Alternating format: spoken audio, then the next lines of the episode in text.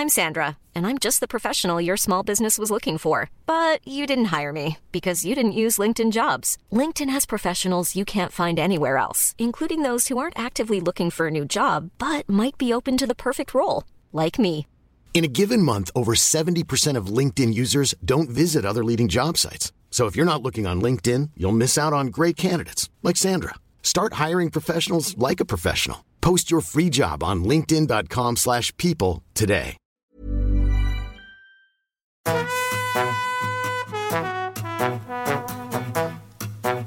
Hola, estás escuchando De piel a cabeza, un recorrido por tu salud con Ana y Rosa Molina. porque sabemos que el conocimiento es la mejor medicina. Hola a todos y bienvenidos a un nuevo episodio de De piel a cabeza. Hoy estoy yo sola, soy Ana, para los que aún no conozcáis mi voz, la dermatóloga, no la encargada de la mente. La encargada de la mente, la doctora Rosa Molina, aún está de vacaciones, pero es su último día, o sea que le vamos a perdonar, pero está de vuelta ya esta semana porque hoy es domingo y probablemente la pobre esté en plena operación retorno. Pero bueno, vamos a hablar de un tema que a mí me encanta y del cual he estado eh, investigando y poniendo en práctica mucho este verano, y es el tema del movimiento. Vamos a descifrar esa gran pregunta y quiero que todos ahora mismo penséis y reflexionéis sobre si sois personas activas o sedentarias. Yo últimamente era más bien una sedentaria digital, yo me consideraba nómada digital, pero más bien me había convertido en una sedentaria digital y es que me pasaba casi todo el día eh, sentada trabajando. Pero a la vez pensaba que era una persona deportista, porque lo cierto es que mínimo tres o cuatro veces por semana o bien nadaba, o bien corría, o bien montaba en bici. Pero claro, eh, hoy en día ya sabemos que esto no es suficiente. De hecho, ¿te imaginas que todos los días comieras comida basura sin parar, hamburguesas y todo lo que pillaras, pero te creyeras eh, que saludable porque, bueno, pues porque tres o cuatro veces en semana eh, tomas ensalada o fruta? Pues obviamente todos entendemos que esto no es así, ¿no? Pues lo mismo pasa con el deporte. Y la ciencia cada vez ha demostrado que nosotros si pasamos todo el día sentados o pasamos muchas horas sentados, por mucho que luego hagamos una hora de deporte al día, esto no contrarresta todos esos efectos negativos que ese sedentarismo, eh, todas esas horas sentados tienen en nuestro organismo. De hecho, ya hay estudios que comparan a personas eh, que hacen deporte pero pasan más de 7-8 horas sentados con personas que no hacen deporte eh, pero que pasan más de 7-8 horas sentados y al final se ha visto que el hecho de pasar 7-8 horas sentado al día es un factor de riesgo independiente de mortalidad. Es decir, las personas que pasan más de 7-8 horas sentados al día, aunque luego eh, hagan una hora de deporte en el gimnasio, tienen mucho más riesgo de mortalidad que las personas que pasan solo tres o cuatro horas sentados al día, ¿vale? Todo esto lo vamos a ir analizando, pero es un dato importante que a mí me movilizó. Me movilizó a intentar incorporar mucho más eh, movimiento en mi día a día. No solo eso, es que además, como dicen los americanos, ya sabéis que ahora se habla mucho, eh, en inglés dicen, sitting is the new smoking, es decir, estar sentado es el nuevo fumar, ¿no? Entre comillas, obviamente puede parecer un poco exagerado, pero lo cierto es que ya eh, cada vez hay más estudios que indican cómo el sedentarismo eh, bueno, pues tiene más mortalidad o es el responsable de muchas más muertes que eh, la obesidad, por ejemplo, ¿no? Entonces, eh, además el sedentarismo no, solo causa mortalidad, es que, por ejemplo, se ha visto que 65 millones de americanos eh, reportan haber tenido un episodio reciente de dolor de espalda o incluso se estima que unos 16 millones de americanos sufren dolor de espalda crónico, ¿no? Entonces, esto se sabe que tiene mucho que ver con esas horas que pasamos sentado y además me gusta mucho ese dicho que dice que en, porque dejamos de movernos. No dejamos de movernos porque, nos, porque envejecemos o porque nos hacemos mayores, ¿no? Entonces, esto es muy importante y al final está muy bien hacer ejercicio. Yo creo que incorporar el ejercicio a nuestro día a día es básico, es fundamental. De hecho, eh, todos conocemos esto. Eh, pero claro, lo que vamos viendo es que al final la industria del fitness es un, bueno, pues una industria millonaria, pero que por mucho que seguimos gastando ropa, o sea, dinero en ropa maravillosa para hacer deporte, en zapatillas súper mega ergonómicas especializadas para cada deporte, esos mats de yoga preciosos de todos los colores, o yo que sé, eh, todos esos artilugios que cada vez venden para estar más en forma, lo cierto es que cada vez nos movemos menos y estamos menos en forma. Entonces, esta esta industria del fitness parece que no está eh, solucionando este problema del movimiento y tenemos que afrontarlo de una manera diferente, ¿no? Eh, yo creo que tenemos que entender que, como dicen también los americanos, valga la redundancia, es que he estado leyendo muchos libros de este tema, todos en inglés, eh, ya sabéis que dicen action creates more action, es decir, al final si nosotros nos movemos más en nuestro día a día, esto tiene, pues eso, cogemos tracción, cogemos inercia, ¿no? Empezamos eh, empieza a ser más fácil movernos. Por eso muchas veces eh, mucha gente que intenta ir al, gimnasio o incorporar el ejercicio en su día a día y no pueden, una estrategia mucho más sencilla es empezar incorporando todo tipo de movimiento. Una vez que tú estás ya eh, más en forma porque te mueves mucho más, puede resultar mucho más sencillo incorporar luego eh, una hora o dos de ejercicio más intenso de algún deporte, ¿no? Pero hay que empezar moviéndose porque además ya sabemos que cuando nos movemos nuestros músculos secretan esas maravillosas mioquinas, que son citoquinas que, que, oye, son auténticos antidepresivos y tenemos que aprovecharlos porque pueden mejorar mucho ya lo sabemos, gracias al libro de Rosa, una mente con mucho cuerpo, pueden mejorar mucho nuestra salud mental. Todo esto, vamos, está más que demostrado porque es que además te sientes fatal después de estar muchas horas sentado. Yo creo que todos hemos tenido esta sensación, ¿no? Eh, pasas mucho rato sin moverte y, sientes que te encuentras peor. Y esto es algo, pues decir, bueno, esto es algo muy subjetivo, pero es que ya hay estudios donde le preguntaban a la gente que diera una nota de la felicidad que sentían en cada momento, ¿no? Y se vio, se ha visto en, en estos estudios que la gente que estaba sentada, había estado sentada mucho tiempo, daban unas notas cuando les preguntaban por cómo se sentían de estado de ánimo en ese momento, mucho eh, más bajas que cuando les preguntaban y estaban en movimiento, estaban andando, estaban dando un paseo, simplemente estaban haciendo algo por casa, ¿no? Así que, que, simplemente decir que movimiento no es ejercicio, movimiento es cualquier cosa, obviamente movimiento claro que es ejercicio, pero va mucho más allá, ¿no? Es cualquier cosa que suponga mover tu cuerpo y no estar quieto, ¿no? Cualquier cosa como yo que sé, eh, levantarte del sofá y dar unos cuantos pasos por casa, doblarte, estirarte, cambiar de postura, alcanzar algo, empujar algo, o incluso el famoso fidgeting que está tan de moda, eh, eso es movimiento, ¿no? Y todo eso suma y todo eso nos ayuda a estar mejor. Bueno, eh, nota aclaratoria para los que no conozcáis el fidgeting. El fidgeting es exactamente lo que estoy haciendo yo ahora mismo. Estoy grabando este podcast con un micro de solapa, por eso a lo mejor notáis que, el audio es peor que cuando grabamos con el equipo oficial de podcast que tenemos. Mm, pero lo cierto es que no paro de mover mis piernas, ¿vale? Estoy moviendo mis piernas continuamente, mis pies. Eh, yo soy, en general, siempre me han dicho que soy un poquito nerviosa, no tanto como Rosa, pero bueno, lo cierto es que el fidgeting es esto, ¿no? Estás hablando con alguien y tú, la persona con la que estás hablando notas que está moviendo inconscientemente las piernas o los brazos o está tocándose el pelo. Es decir, todo esto es fidgeting, son movimientos inconscientes que hacemos, pero que al final tienen un impacto en no solo las calorías que quemamos al día, sino el movimiento que terminamos haciendo, ¿no?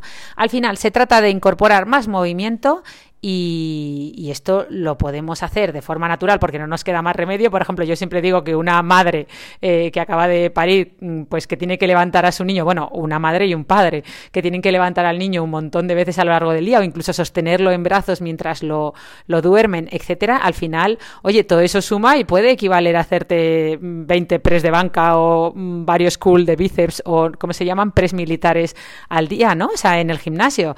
Eh, pero hay veces que no lo incorporamos de forma natural y se trata de ser más creativos, ¿no? Por eso en este podcast vamos a ver estrategias para incorporar el movimiento a nuestro día a día cuando, eh, pues esto no, cuando el entorno no nos lo, no nos lo propicia tanto, ¿no?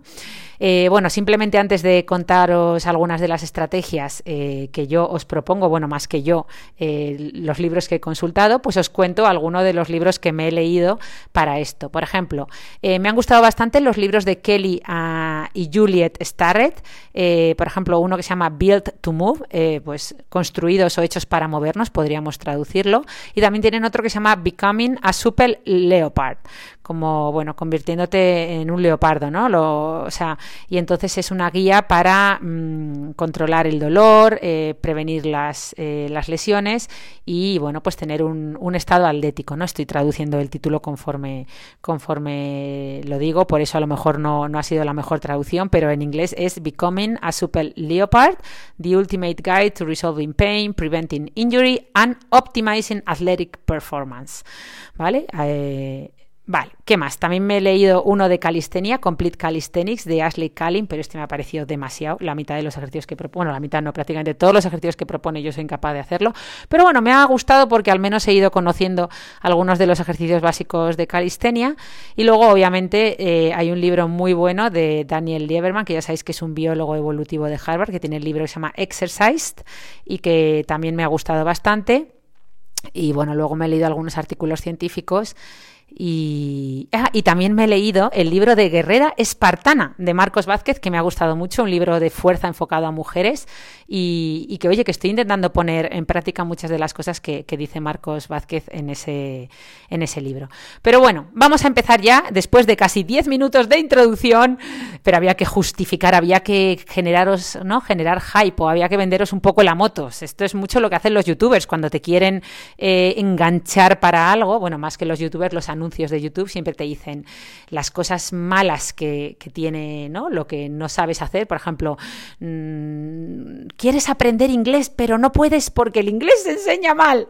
Y entonces luego te dicen cómo, cómo ¿no? Eh, estrategias para aprender inglés o te venden su método básicamente. Pues bueno, yo he hecho un poco lo mismo. O sea, he intentado poner en perspectiva de por qué la falta de movimiento puede ser tan peligrosa para, para nosotros y ahora vamos a ver algunas de las estrategias o incluso algunos cambios que yo estoy intentando incorporar a mi vida para moverme más, ¿vale? Entonces, eh, vamos a empezar. Por ejemplo, yo he empezado con, con una que es eh, algo tan sencillo como empezar a sentarme más en el suelo, ¿vale? Eh, como seres humanos estamos programados para sentarnos en el suelo. Eh, el famoso grounding, el movimiento del grounding, que ahora está tan de moda, que es este movimiento de estar más en contacto con el suelo, sobre todo con la naturaleza, pues andar descalzo por la naturaleza o sentarnos en la naturaleza, pues eh, es algo que más allá de todo lo que ellos reportan de que si la energía de la tierra, eh, etcétera, es más potente que la del asfalto, bueno, más allá de todo eso, lo importante es que cuando nos sentamos más en el suelo, yo no tanto en la naturaleza, pero sí que ahora me siento más en el suelo de mi casa, pues eh, nos permite sentarnos mucho, o sea, nos permite movernos mucho más. Al final, cuando estás sentado en una silla, una silla yo me lo imagino ahora como una férula o como una escayola para tu cadera, porque al final eh, te permite hacer una postura, como mucho a lo mejor dos, ¿no? Si quieres subir un poco las piernas y poner, apoyar los pies encima de la silla, pero en general no te permite hacer muchos movimientos, mientras que si estás en el suelo puedes cambiar de postura con mucha más eh, libertad.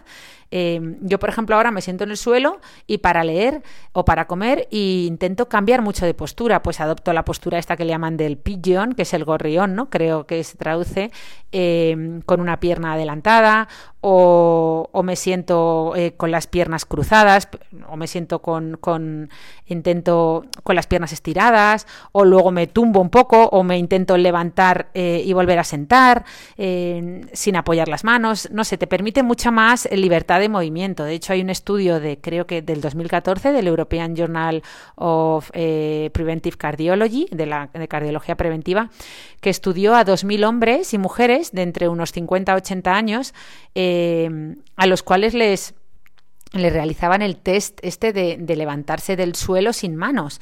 Y se vio que todos aquellos que no lograban superar el test de creo que se llama el test de sit eh, sit and rise eh, pues bueno, se, fallecían mucho antes. A ver, no es para alarmarse, a mí me cuesta aún la vida levantarme sin, eh, sin manos del suelo, sobre todo haciéndolo desde la postura de piernas cruzadas, como ellos proponen, pero se trata de ir practicando y eh, incorporándolo en nuestro día a día, ¿no?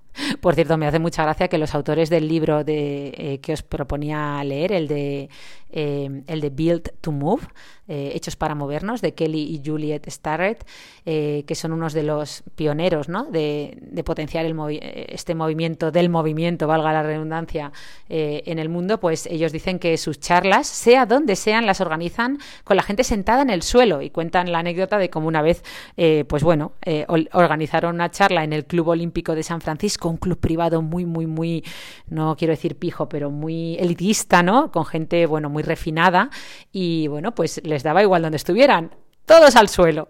Y eso que allí había para casi sentarse en sillas de oro. Bueno, soy una exagerada, pero creo que entendéis la idea, ¿no? Eh, y entonces eh, no solo se trata de, bueno, una vez que nos sentamos en el suelo, obviamente tenemos más oportunidades de intentar levantarnos eh, sin apoyar las manos, pero no solo se trata de levantarnos del suelo sin apoyar las manos, se trata de intentar levantarnos sin apoyar las manos de todos lados, de la silla, del sofá, oye, incluso del baño, o sea, del váter cuando vas a hacer pis, ¿vale? Es decir, hay que intentar potenciar esa posición de casi de sentadilla, ¿no? Eh, es más, mira, otra estrategia muy, muy importante mm, es intentar doblarnos siempre que podamos en posición de sentadilla, ¿vale? Ya sabéis que en las sociedades orientales eh, usan mucho esta posición de sentadilla para, para, sentarse, mm, mucho. Y de hecho se ha visto que tienen muchos menos dolores de cadera y menos problemas de cadera que, las sociedades más occidentales. ¿no?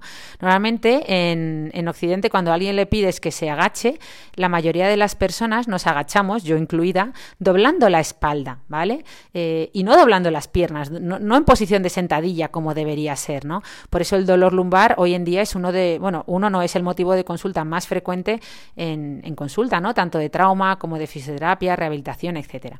Así que Estrategia number, vamos a decir number three ya, porque la uno sería sentarnos en el suelo, la dos sería levantarnos sin usar las manos, la tres sería doblarnos siempre que podemos en posición de sentadilla. Pues aprovecha para hacer una sentadilla siempre que puedas, ¿vale?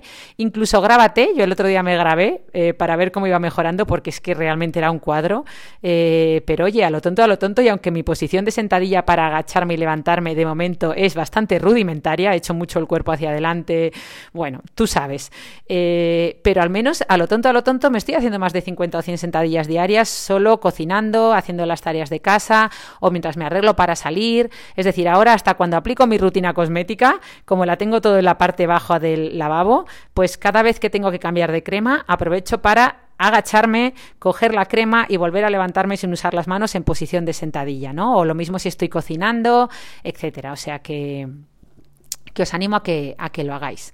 ¿Qué más? ¿Qué más? Pues mira, hablando de cocinar o hablando de tareas de la casa, una cuarta estrategia podría ser, y esto es muy obvio, muchas de las estrategias que vamos a repasar en este episodio y bueno, y que comentan en los libros son más que obvias, es decir, las sabéis de sobra y muchas veces seguro que las habéis puesto en, práctica o simplemente las ponéis en práctica en vuestro día a día, pero lo que pasa es que conviene recordarlas. A veces esta repetición o este o que nos hagan un recordatorio de estas cosas, pues te ayuda a decir, ostras, esto yo lo hacía y ya no lo estoy haciendo, voy a ponerlo en práctica o, oye, esto no se me había ocurrido, voy a hacerlo, aunque es una chorrada como un piano, pero oye, eh, te ayuda. Entonces, hablando de las tareas de casa, ya sé que no hay, si trabajas fuera de casa, eh, no hay nada mejor que delegar y tener a una persona, es yo creo que de las mejores inversiones, tener ayuda en casa, ¿no? Sobre todo si sois una familia con hijos, etcétera.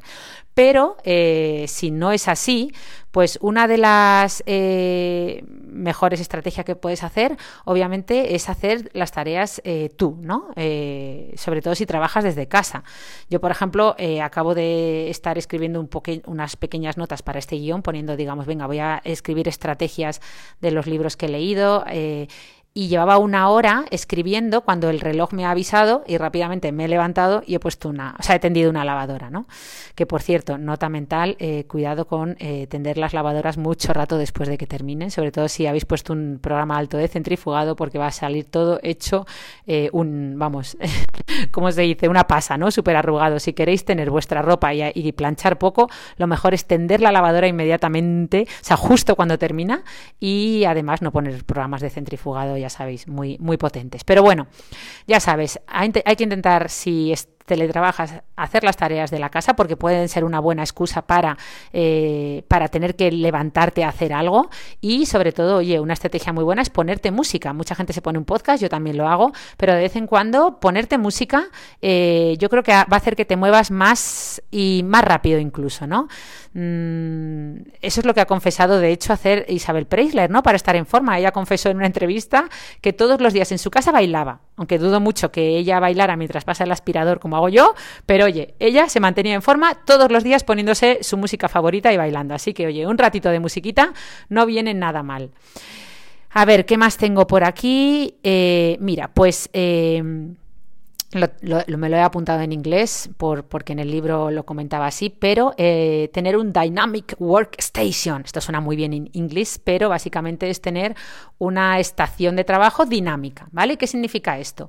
Pues una estación de trabajo en la que no estés todo el rato en la misma posición o una estación de trabajo que sea eh, múltiple, es decir, que esté como repartida, que tengas diferentes zonas de trabajo, ¿vale? Yo, por ejemplo, eh, antes trabajaba en el hospital, ¿vale? Y aunque la ergonomía de mi consulta dejaba mucho de ser la más ideal, de hecho era bastante desastrosa, y además no tenía luz natural, que esto es algo que desde aquí lanzo eh, un, llamamiento a la Fundación Jiménez Díaz, a esos gerentes de la Fundación Jiménez Díaz, por favor, no dejéis que haya consultas en el hospital eh, sin, sin ventanas. Es decir, yo me he pasado casi 10 mm, años pasando consulta en una consulta sin ventana, pero cuando digo sin ventana es nada, nada, nada de luz natural, solo con fluorescentes, ¿vale? Y esto es algo, eh, o sea, es un lugar en el que he pasado más de, pues, eh, ocho horas o incluso doce, porque muchas veces hacía turnos de trabajo mañana y tarde y de verdad que esto para nuestro ritmo circadiano, incluso para nuestra salud mental, para nuestra alegría es nefasto. Pero bueno, dejando esto a un lado,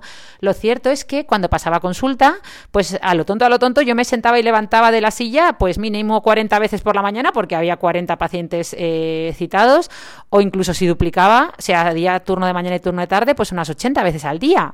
Eh, subía escaleras, cuando me tocaba hacer las interconsultas, subía escaleras como una posesa, eh, porque muchas veces tener que esperar el ascensor hacía que es que no te diera tiempo a, ir a ver todas las interconsultas, ¿no? De todas las especialidades. Entonces no te queda otra que subir las, las escaleras para terminar pronto, o simplemente bajabas a la cafetería, eh, estabas esperando la cola de pie, o te levantabas corriendo de la consulta para consultarle casos a los compañeros. Al final, mm, todo esto hacía que yo inconscientemente, sin darme cuenta, me moviera muchísimo a lo largo del día, ¿vale? ¿Qué pasa? Desde que teletrabajo desde casa, que esto, el primer año que lo hice fue después de estar eh, en planta COVID, tras la pandemia, pues eh, 2021 en concreto, no solo gané un montón de pesos sin darme casi ni cuenta, sino que es que además me sentía débil, tenía baja energía, estaba como más tristona. Claro, es que no había caído, me puse a revisar eh, los kilómetros, porque claro, te lo marca todo tu reloj, en este caso el mío, que es el Apple Watch, pues me puse a revisar los kilómetros que hacía cuando trabajaba en el hospital y es que me salían a veces días de 18 kilómetros sin salir del hospital y ahora me salían pues nada, dos, tres kilómetros como mucho, ¿no? Entonces, poco a poco eh, fui reflexionando sobre esto, fui invirtiendo en un espacio de trabajo mucho más inteligente. Primero cambié a un escritorio elevable para trabajar más de pie, tener que por lo menos levantarme. Luego ya sabéis que me compré la cinta de andar, el famoso treadmill desk, que se ha puesto tan de moda, es decir, una cinta eh, planita, pequeña, que, que es solo para andar, no para correr, que es como la parte de abajo de una cinta de correr, que se puede poner debajo de un escritorio elevable y, bueno, es verdad que no me sirve para hacer trabajo que requiera mucha concentración, pero sí que lo uso mucho para trabajo tipo emails, que eh, el business as usual, ¿no? Ese BAU famoso, business as usual, pues cosas como reuniones por Zoom, eh, ordenar cosas en el ordenador, eh, cosas así me siempre las hago andando, ¿vale? Luego cuando tengo que concentrarme mucho necesito estar sentada, ¿no? Pero eh, para ello fui transicionando a este famoso eh, espacio de trabajo dinámico, ¿no? que es cuando incorporas en tu zona de trabajo muchas formas diferentes de trabajar. Bien en un mismo espacio, es decir, si solo tienes un huequito, pues en ese huequito donde tienes tu mesa de trabajo, tu escritorio, puedes tener la cinta para andar, puedes tener un fitball, esos balones grandes eh, que valen 5 o 6 euros o 10 en, en Decathlon, por ejemplo, ¿no? que, y en los que te puedes sentar para trabajar una pelota de estas grandes Em, y, luego también cambiar a una silla, ¿no? Mm, pero, Pero ahora, que eso es lo que tenía antes, ¿no? Antes tenía, pues, tenía que, eh, cada vez que quería cambiar a andar, movía la, la, la cinta de andar o bien ponía la pelota encima de la cinta, luego ponía la silla, pero ahora lo que tengo es como diferentes estaciones repartidas por la casa, esto es un poco el caos, pero eh, tengo por un lado la cinta puesta ahí debajo del, escritorio elevable, luego cuando quiero trabajar sentada me siento en la mesa del comedor, eh, a veces ahora trabajo mucho o leo sentada también en la mesa que está al lado del sofá, que es una mesa bajita, y entonces me tengo que sentar en el suelo, aprovecho para leer y mientras estoy sentada leyendo cambio mucho de postura, eh, etcétera, ¿no? Ya sabéis que hay estudios, en concreto creo que es el, eh, el estudio de Columbia, que dice que la cantidad óptima de movimiento que tenemos que hacer, o sea, para, para no ser sedentarios, es caminar al menos 5 minutos cada, por cada 30 minutos que pasamos sentados, ¿vale? Yo esto no lo he logrado hacer de momento, pero sería lo óptimo. Ya sabéis que hay varios estudios eh, que han visto, mm, en concreto no el de Columbia, ahora estoy mezclando estudios, pero hay otros estudios en trabajadores de correos que vieron que los trabajadores que trabajaban en oficina eh, tenían mucha más mortalidad que los que estaban obviamente en la calle, ¿no? Eh, moviéndose continuamente repartiendo cartas. Vale, ¿qué más? A ver, voy a ver un poquito de agua. Mm, mm. Intentar aumentar el rango de movimiento de tus articulaciones, ¿vale? Esta es otra estrategia importante. Ya sabéis que es algo a lo que le damos muy poquita importancia. ¿no? Eh, nuestras articulaciones están programadas para tener un, rango de movimiento bastante amplio.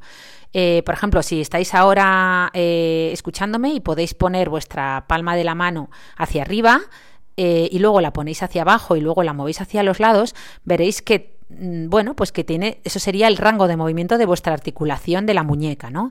Eh, ¿Qué pasa? Pues que no, o sea, que nuestras articulaciones tienen unos rangos de movimiento súper amplios, pero parte de esos rangos de movimiento los hemos ido perdiendo porque no los usamos y lo que no se usa se pierde, ¿no?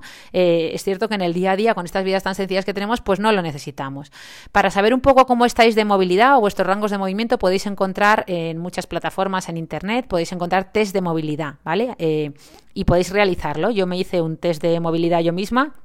Era muy sencillo, era ir midiendo, bueno, yo lo hice con, la ayuda de una amiga, pero era ir midiendo un poco el rango de movimiento de las diferentes articulaciones de tu cuerpo y te da una nota, ¿vale?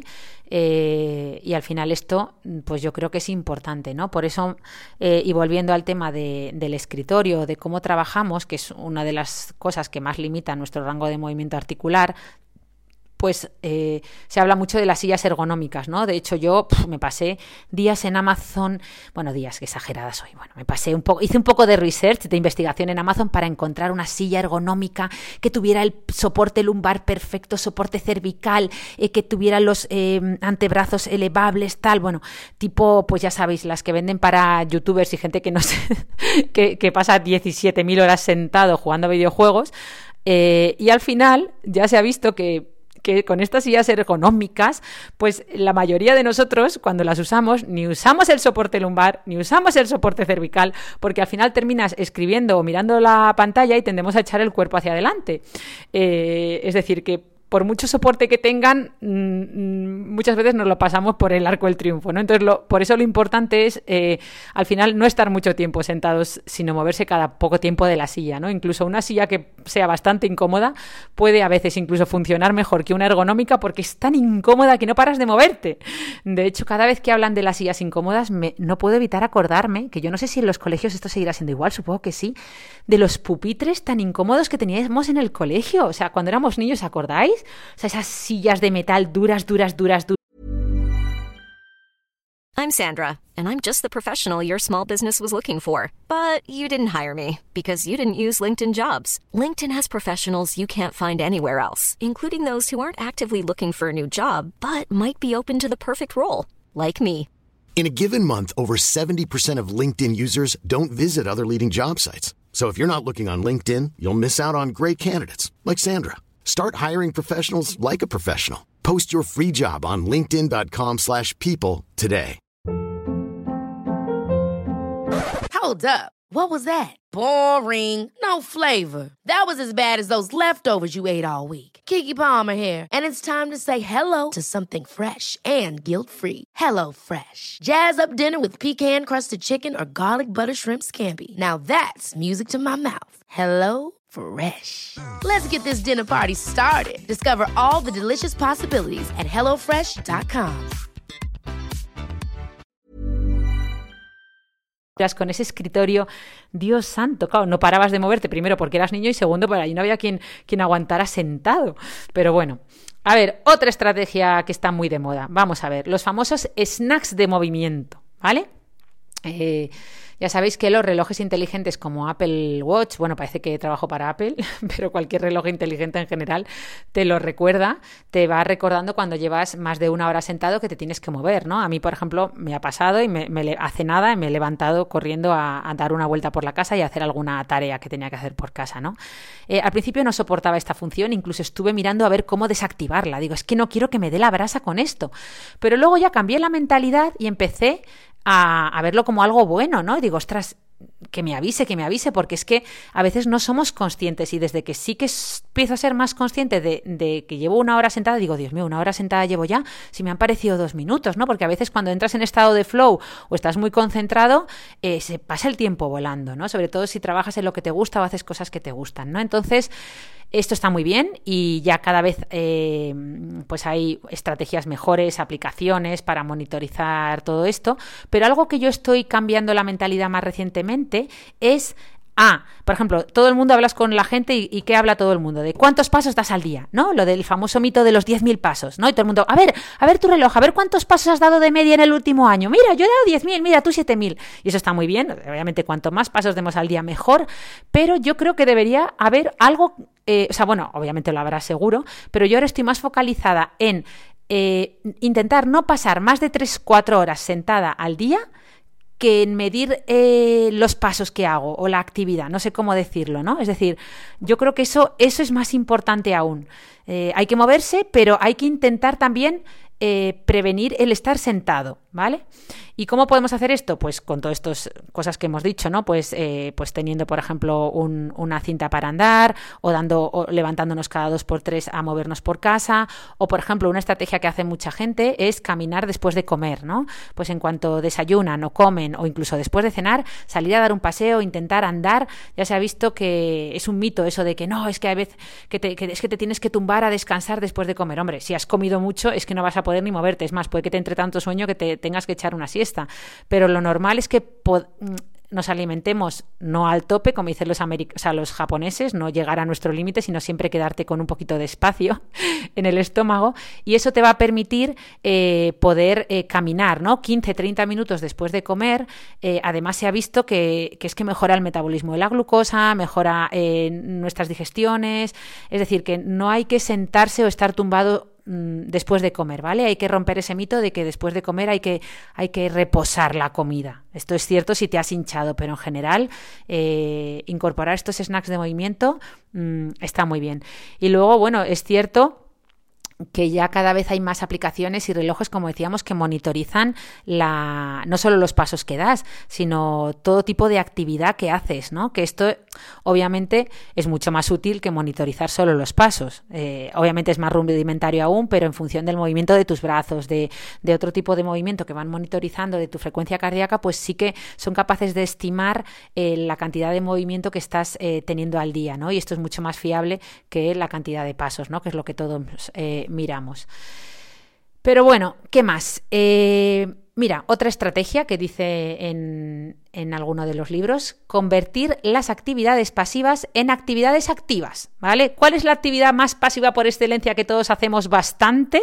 Pues ver la tele. Bueno, yo cada vez menos, pero porque ahora ya casi todos vemos menos la tele, pero puede ser ver una serie en Netflix en el iPad o incluso mm, hincharte a ver reels o TikToks en el móvil, ¿no?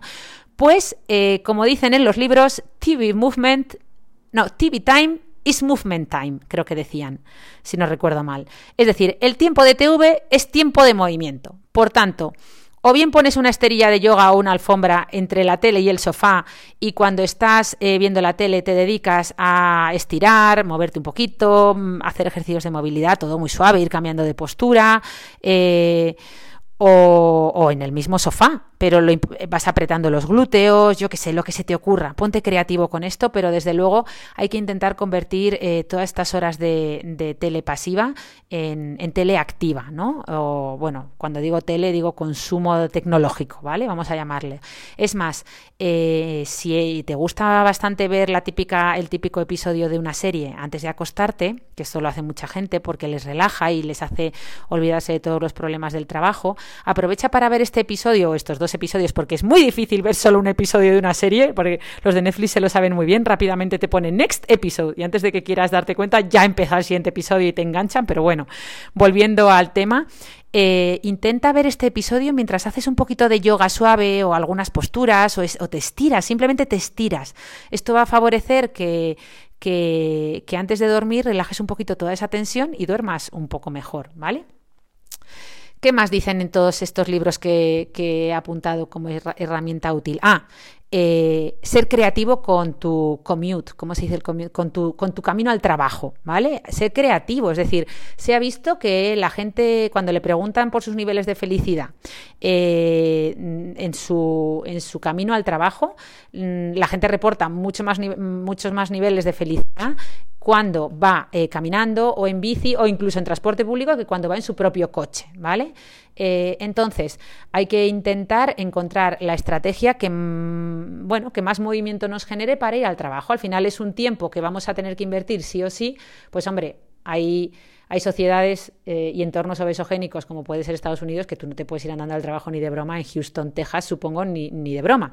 Pero a lo mejor si vives en Nueva York, pues oye, yo en Nueva York, me cuando estuve trabajando en el Memorial Sloan Kettering Cancer Center, eh, me acuerdo que iba todos los días andando, estaba casi a una hora, y es que no veas, no veas la de deporte que, que hacía yo en Nueva York, ¿no? Por ser una, una ciudad caminable. Tenemos la suerte de vivir en Europa, que la mayor parte de las ciudades son ciudades caminables. Entonces, walkable cities, como dicen los americanos. Vamos a aprovecharlo, que no todo el mundo tiene la suerte de vivir en ciudades caminables, pero mm, lo mismo digo con el metro, pues aprovecha y ves en metro. Y cuando cojas el metro, eh, olvídate de los ascensores, mm, olvídate de las escaleras mecánicas, sube las escaleras y a ser posible súbelas de dos en dos, ¿vale? Eh, esto lo, ahora que lo estoy intentando hacer, la verdad es que, que, es increíble la poca gente que lo hace. ¿eh? A veces te, te, sientes hasta friki total cuando subes las escaleras del metro aquí en Madrid, que además algunas son larguísimas, cuando las subes andando. Es que no hay nadie que, bueno, no hay nadie, sí que hay gente que lo hace, pero son los menos. ¿eh? Eh, casi nunca coincido con nadie. Mm, y, yo creo que es por hábito, no es porque, o sea, es ya por, por, por, porque es que no te das ni cuenta. ¿no? Yo ahora que intento eh, también en mi bloque subir siempre por las escaleras en vez del ascensor, es que muchas veces me encuentro que cojo el ascensor por inercia. Es decir, se me olvida que, me he propuesto bajar por las escaleras o subir por las escaleras y cojo el ascensor por inercia, ¿no? A ver, eh, ¿qué más? Mm, hacer todo con, con, tu lado débil, ¿vale? En este caso yo soy diestra, por lo tanto con el lado izquierdo soy un auténtico, eh, o sea, no sé hacer nada. Es, es, algo fuera de lo normal, es decir, mm, no, me, no me sé lavar los dientes con el lado izquierdo. Eh, obviamente ahora que he empezado a hacer deporte de fuerza me he dado cuenta que lo tengo muchísimo más débil que el lado derecho. Eh, entonces, bueno, estoy intentando hacer muchas más cosas. Pues si estoy, por ejemplo, limpiando los cristales del salón, pues aunque tardo un poquito más, intento limpiarlos con el lado izquierdo y no siempre hacer todo con el derecho, ¿no? Mm, y yo creo que esto también puede ser más útil, en tu caso, si es al revés, si eres zurdo, pues, pues con el derecho, ¿no? Pero intentar potenciar un poquito nuestro lado débil. Hombre, no puede ser que, que, que no sepamos hacer eh, nada con, con el lado que, o sea, todo lo hagamos con un lado del cuerpo, ¿no? Eh, ¿Qué más? La respiración. Bueno, esto es algo que tarea pendiente total. Yo mm, la respiración nunca soy consciente de la respiración. Bueno, ya veis cómo hablo de rápido hay que ser, hay que intentar ser un poquito más consciente de la respiración. En, en, estos libros le dedican capítulos enteros a la respiración. Tengo que confesar que ha sido los que me han resultado más aburridos porque precisamente es un tema que tengo pendiente y que no controlo bien. Eh, pero bueno, ellos proponen estrategias como no llevar, bueno, respirar obviamente siempre que podamos por la nariz, pues una forma mucho más fisiológica y más saludable de respirar. Eh, mira, en el caso de las mujeres dijeron una cosa que era intentar no llevar sujetadores súper apretados porque se ha visto que simplemente al estar tan apretada esa zona terminas respirando mal, haces una respiración más superficial, ¿no? Menos profunda. Eh, hombre, obviamente si vas a salir a correr, ponte un sujetador de alto impacto que, pueda soportar en tu pecho ¿no? Toda, todo ese impacto, ¿no? Pero, pero en general intenta no llevar sujetadores de estos de aro súper apretados, eh, intenta llevar sujetadores, yo me he cambiado sujetadores mucho más eh, relajados y oye, aparte de que voy mil veces más cómoda, se me olvida que llevo sujetador, pues supongo que, mira, a lo mejor empiezo a respirar mejor. También otra estrategia que dicen es intentar colgarte o intentar eh, agacharte o, reptar por casa cuando pases por un determinado sitio, ¿no? Yo, por ejemplo, ya he caído y me he comprado la típica barra de dominadas. La he puesto en un cuarto en el que nunca entro y me he propuesto que cada vez que entre a ese cuarto me tengo que colgar, porque obviamente yo no sé hacer, ni, vamos, no puedo hacer una dominada, vamos, es que no puedo ni casi ni, ni, ni levantar un poquito los hombros. Eh, pero sí me puedo colgar. Hijo, Parece mentira que aguante tampoco colgada. Ya voy por 30 segundos, pero es que al principio no aguantaba ni 15 segundos colgada. Cuando los humanos tenemos ese reflejo famoso que tienen los bebés, tú a un bebé lo sueltas y rápidamente se engancha una barra y se queda colgado un rato. Es decir, nacemos con, la, con el reflejo, creo que se llama de prensión, ¿no? De Jo, perdonad por esto, pero bueno, eh, ese reflejo de agarrarnos, de quedarnos colgados a, a, las cosas, ¿no? Son, venimos de los primates y sin embargo eh, yo ahora soy casi incapaz de soportar eh, mi peso, ¿no? Colgada. Tampoco tengo fuerza de agarre, por lo tanto enseguida se me empieza a soltar la manilla de la barra, ¿no? Entonces, bueno, pues cada vez que entro a esa habitación me he propuesto colgarme. Hay gente que lo que hace es poner, por ejemplo, cintas en mitad del pasillo y cada vez que pasan por esa zona de la cinta tienen que hacer como en las fiestas, que tienes que pasar por debajo de la cinta, pues o bien reptando, bien doblando el cuerpo. Yo casi lo haría eh, eh, un poco arrastrándome. Eh, si lo hacéis, esto es muy de friki, pero oye, es una algo tan tonto puede hacer que te tengas que agachar y levantar cada vez que pasas por, por el pasillo, ¿no? Por esa zona. Pero bueno, ¿Qué más? ¿Qué más? Eh, mira, empezar el día con movimiento y con luz natural, obviamente, ¿no? Hay mucha gente que tiene lo que le llaman un warm-up routine, una rutina de calentamiento, nada más levantarse. Y antes de irse al trabajo eh, o antes de desayunar, hacen una pequeña rutina de movilidad, de ah, movilidad articular en casa, nada, de 5 minutos o de 10 minutos, muy rápida. No es, no es estirar como en yoga, es simplemente movilizar, hacer estiramientos dinámicos, ¿vale? Eh, esto está genial eh, para los que se tienen que ir corriendo a, trabajar y además como que te prepara, ¿no? Es como un calenta, como el mismo calentamiento que harías en una antes de en el gimnasio antes de, de, una clase de fuerza o de body pump, por ejemplo, o de hacer tu rutina de fuerza, pues lo haces nada más levantarte, ¿no? Eso ya te activa y te va a hacer empezar mucho mejor.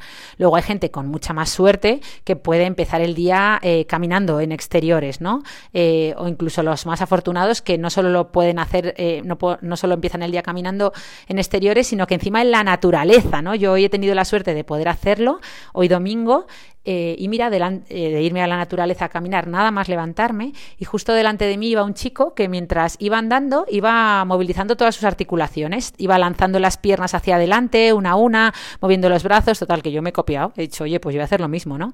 En este sentido, los dueños de mascotas, como perros, etcétera, yo creo que lo tienen mucho más fácil, al final tienen que salir un par de veces al día mínimo a pasear al perro y sobre todo muchas veces tienen que salir temprano o recién eh, levantados, ¿no? Para, y eso hace que que, se muevan más, o la gente que tiene niños pequeños, ¿no? Hay muchas madres que, que incluso con, aprovechan el paseo del, del, niño para correr con el carrito, ¿no?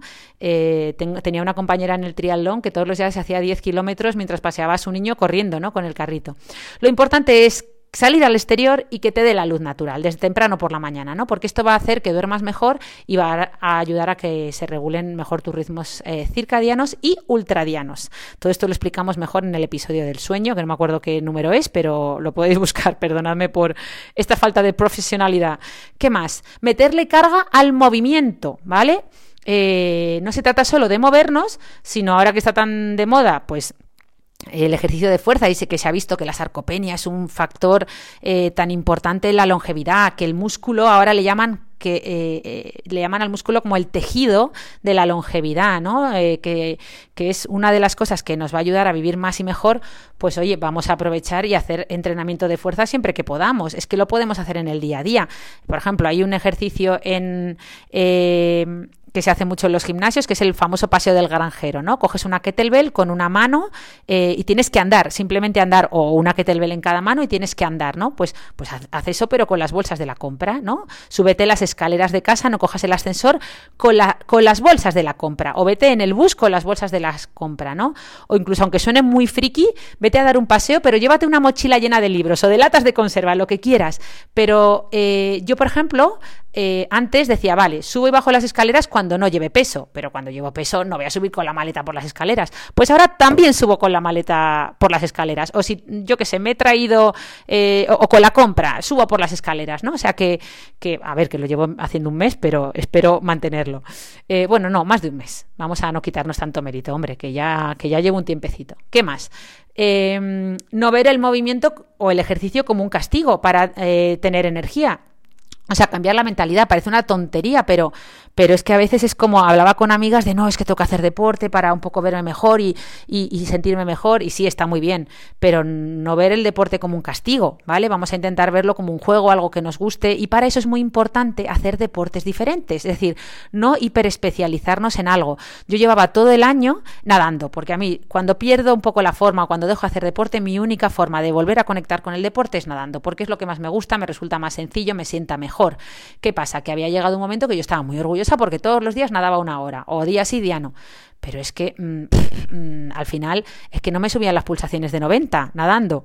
Eh, y eso que cada vez nadaba más rápido y mejor porque vas mejorando la técnica, pero claro, ya mm, es que no me suponía un esfuerzo. Tu cuerpo se termina adaptando a todo, ¿no? Lo mismo la gente que corre. Eh, es decir, hay que añadir, ir añadiendo carga progresiva, ¿no? Y, y una forma de añadir carga progresiva es añadiendo eh, pues más velocidad o añadiendo más carga, pero también está muy bien eh, cambiar de deporte, es decir, no hacer lo mismo todos los días. Un día, si quieres hacer deporte aeróbico, un día corre, otro día nada, otro día en bici, eh, o métete a una clase de CrossFit, mm, o métete a paddle, o prueba yoga, pero, eh, o si quieres hacer fuerza, pues intenta hacer cosas diferentes, ¿no? Yo a veces me, meto a las clases del gimnasio, otros días hago rutina yo sola, pero, pero hay que intentar cambiar, ¿no? Porque al final nos, nos hiperespecializamos en un deporte y luego te sorprendes. Tú te crees que estás muy en forma, como me creía yo, porque nadaba, y es que luego era incapaz de levantar mm, una mancuerna de 3 kilos, ¿vale? O cosas así. Bueno, ¿qué más? ¿Qué más dicen en los libros? Eh, andar descalzo, eh, siempre que podamos. Al final. Mm, hay que intentar eh, usar nuestros pies, que es que son una máquina maravillosa de de, o sea, de ingeniería con un montón de huesecitos, músculos, tendones, o sea, nos aportan estabilidad, etcétera, pero claro, al final los llevamos todo el día eh, con calcetines y con zapato que oprime, eh, o sea, con calzado que oprime, y es que esto no nos permite que, que, estén los pies eh, libres, que, que, ¿no? que trabajar la, la, movilidad de los pies, el equilibrio. Entonces, al final hay una hay una cosa que dice siempre Víctor Alfaro, creo, en, que es compañero, es podólogo, eh, compañero de Radio Nacional, ¿no? que siempre dice que tú estarías todos los días con, con, un, con una cinta o con una goma eh, apretándote ¿no? A, los dedos de las manos y sin poder moverlos. No, no. Pues, lo pues eso le hacemos a nuestros pies cuando nos ponemos ese calcetín súper apretado y luego, sobre todo las mujeres, esos, esos eh, tacones o esos calzados, o sea, esos zapatos con, con una punta muy estrecha, justo donde nuestro pie se agranda, que es en la punta, nosotros lo estrechamos el zapato. No tiene ningún sentido. ¿no? Entonces, vamos a intentar eh, usar calzado más minimalista eh, o andar, pasar más tiempo descalzo siempre que podamos. Yo, por ejemplo, eh, me he comprado calcetines eh, de cinco dedos y que además son antideslizantes para andar por casa. He tirado las zapatillas, bueno, no las he tirado, pero las he jubilado, las zapatillas de estar por casa, incluso las chanclas, porque al final ya sabéis que terminan favoreciendo los dedos, el desarrollo de dedos en garra cuando abusamos de ellos, porque al final una, una zapatilla de estas de estar por casa que no tiene un soporte trasero o una chancla tienes que estar agarrotando los dedos, tienes que estar sujetándolas con los dedos, ¿no? Y esto termina provocando esos famosos dedos eh, en garra, ¿no? Que, por cierto, aprovecho para poneros un reto que yo ya mm, estoy haciendo y sé que muchos de vosotros también, porque lo compartí el otro día por Instagram, que es em, poneros el calzado y los calcetines en equilibrio, es decir, sin apoyar, sin apoyar eh, a la pata coja, digamos, ¿vale? Esto ya hay mucha gente que lo hacía de forma natural, me habéis dicho que muchos de vosotros lo lleváis haciendo toda la vida, yo no, yo me ponía el calzado sentándome, ¿vale? Entonces ahora ya intento hacerlo siempre en equilibrio para ir trabajando el equilibrio y la propiocepción. ¿Qué más? Eh, pues mira, voy a terminar con esta que me parece muy, muy graciosa. Y es que tengo un amigo eh, que cada vez que tengo algún problema sentimental, bueno, cada vez que tengo, no, una vez que tuve un problema sentimental, me dijo, es muy gracioso, se llama Jorge, un saludo para Jorge de Almería desde aquí, me dijo, cariño, cuando la vida te dé un bocado sentimental, trabaja tus glúteos, céntrate en tus glúteos. Mira, yo me partía de la risa como diciendo, vete al gym olvídate de todo, ¿no? Pero ¿qué razón llevaba? Porque eh, esto yo no lo hacía y resulta que mm, me he dado cuenta que como muchas personas tenía amnesia glútea. ¿Qué es la amnesia glútea?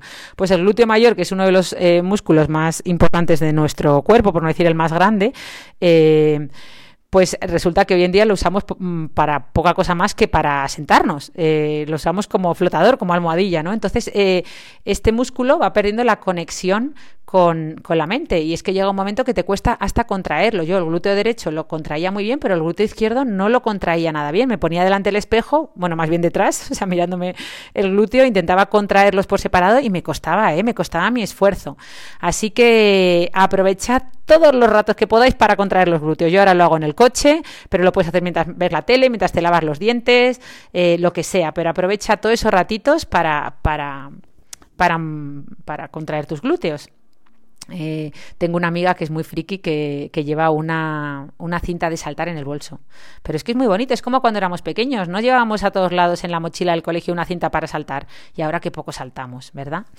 Pero bueno, me estoy enrollando y va a ser un podcast de 20 minutos y ya llevo casi una hora, así que voy a ir terminando, que además me he propuesto salir un ratito con la bici antes de que anochezca y son ya las 6, así que voy a terminar con dos o tres ideas de conclusión la principal es que recuerdes que la falta de movimiento es lo que crea la enfermedad. Es decir, como hemos dicho, eh, hay que intentar eh, entender y aceptar que vivimos en ambientes obesogénicos, no solo en Estados Unidos, yo creo que ya en, muchos lugares del mundo. Eh, tenemos la suerte de vivir en Europa, pero cada vez copiamos más cosas de Estados Unidos. Me acuerdo la primera vez con 18 años que yo fui a trabajar a Estados Unidos como monitora de campamentos y eh, yo alucinaba. Iba por los supermercados y iba diciendo, Dios mío, pero ¿cómo pueden ser tan vagos? ¿Pero cómo tienen las zanahorias cortadas en trocitos o la piña? O, ¿Pero cómo pueden tener la, la lechuga eh, en bolsas pelada? Bueno, pues años después lo tenemos todo, todo aquí, todo aquí, copiamos todo, ¿no? Entonces, eh, vivimos en ambientes obesogénicos. El otro día decía, eh, escuchaba en un podcast un americano que decía, es que para, para ir por las escaleras en mi edificio tengo que atravesar como tres o cuatro puertas de, escaleras de incendio, es decir, o sea, no escaleras de incendio, como tres o cuatro puertas, mientras que el ascensor lo tengo enfrente de la puerta de casa, o sea, es que es un hassle, o sea, es un, es, un incordio tener que coger las escaleras, es más difícil, bueno, pues no pasa nada. Eh, en la época en la que vivimos, hasta el cepillo de dientes es eléctrico, es decir, puedes no moverte de casa, como hacen los youtubers, y encargar la comida desde el móvil, bajar, tener toda la casa domotizada y bajar las cortinas, las persianas y todo con el móvil, pero hay que ponérnoslo eh, difícil, ¿vale? Eh, no puede ser que dejemos que los ambientes obesogénicos mm, puedan con nosotros. El doctor Lieberman, por ejemplo, en su libro cuenta como el 30% de los trayectos en coche en Estados Unidos son de menos de un kilómetro.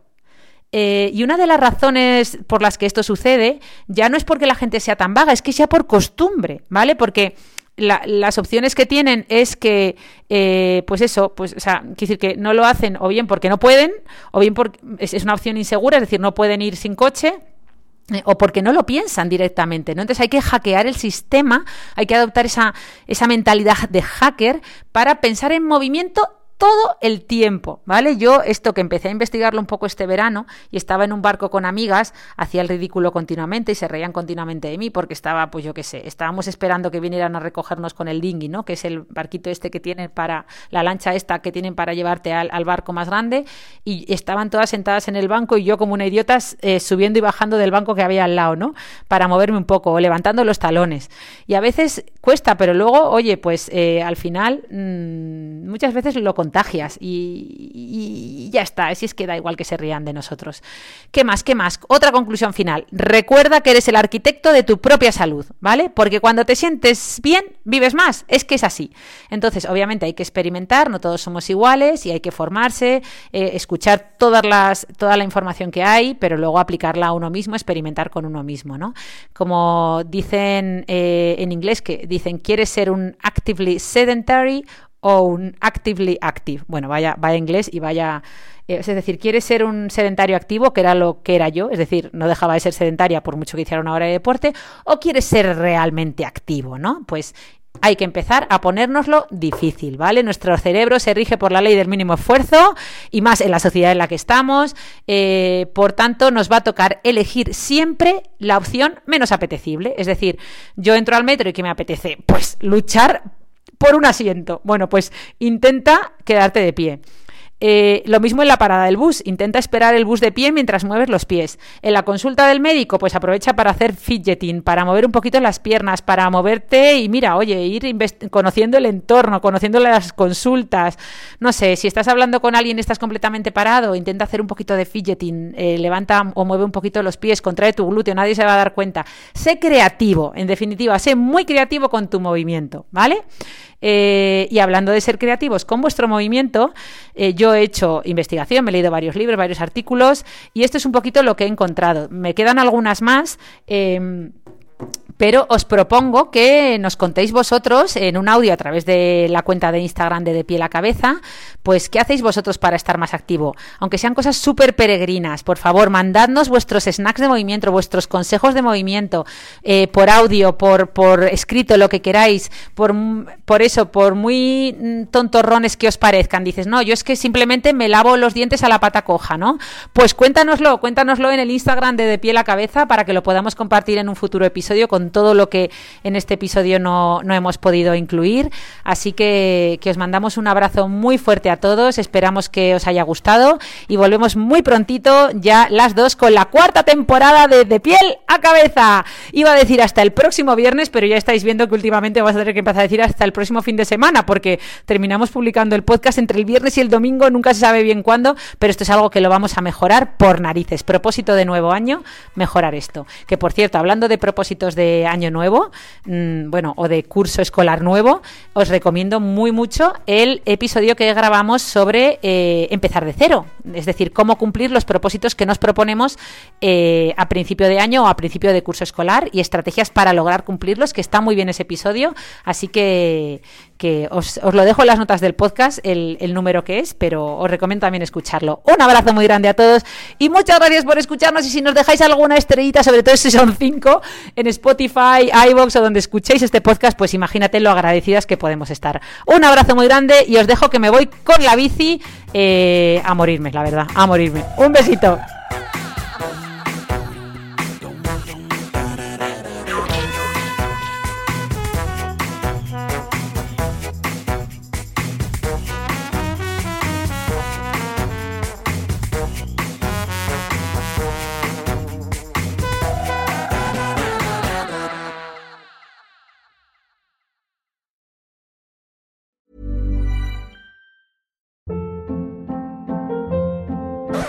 Hold up. What was that? Boring. No flavor. That was as bad as those leftovers you ate all week. Kiki Palmer here, and it's time to say hello to something fresh and guilt-free. Hello Fresh. Jazz up dinner with pecan-crusted chicken or garlic butter shrimp scampi. Now that's music to my mouth. Hello Fresh. Let's get this dinner party started. Discover all the delicious possibilities at hellofresh.com.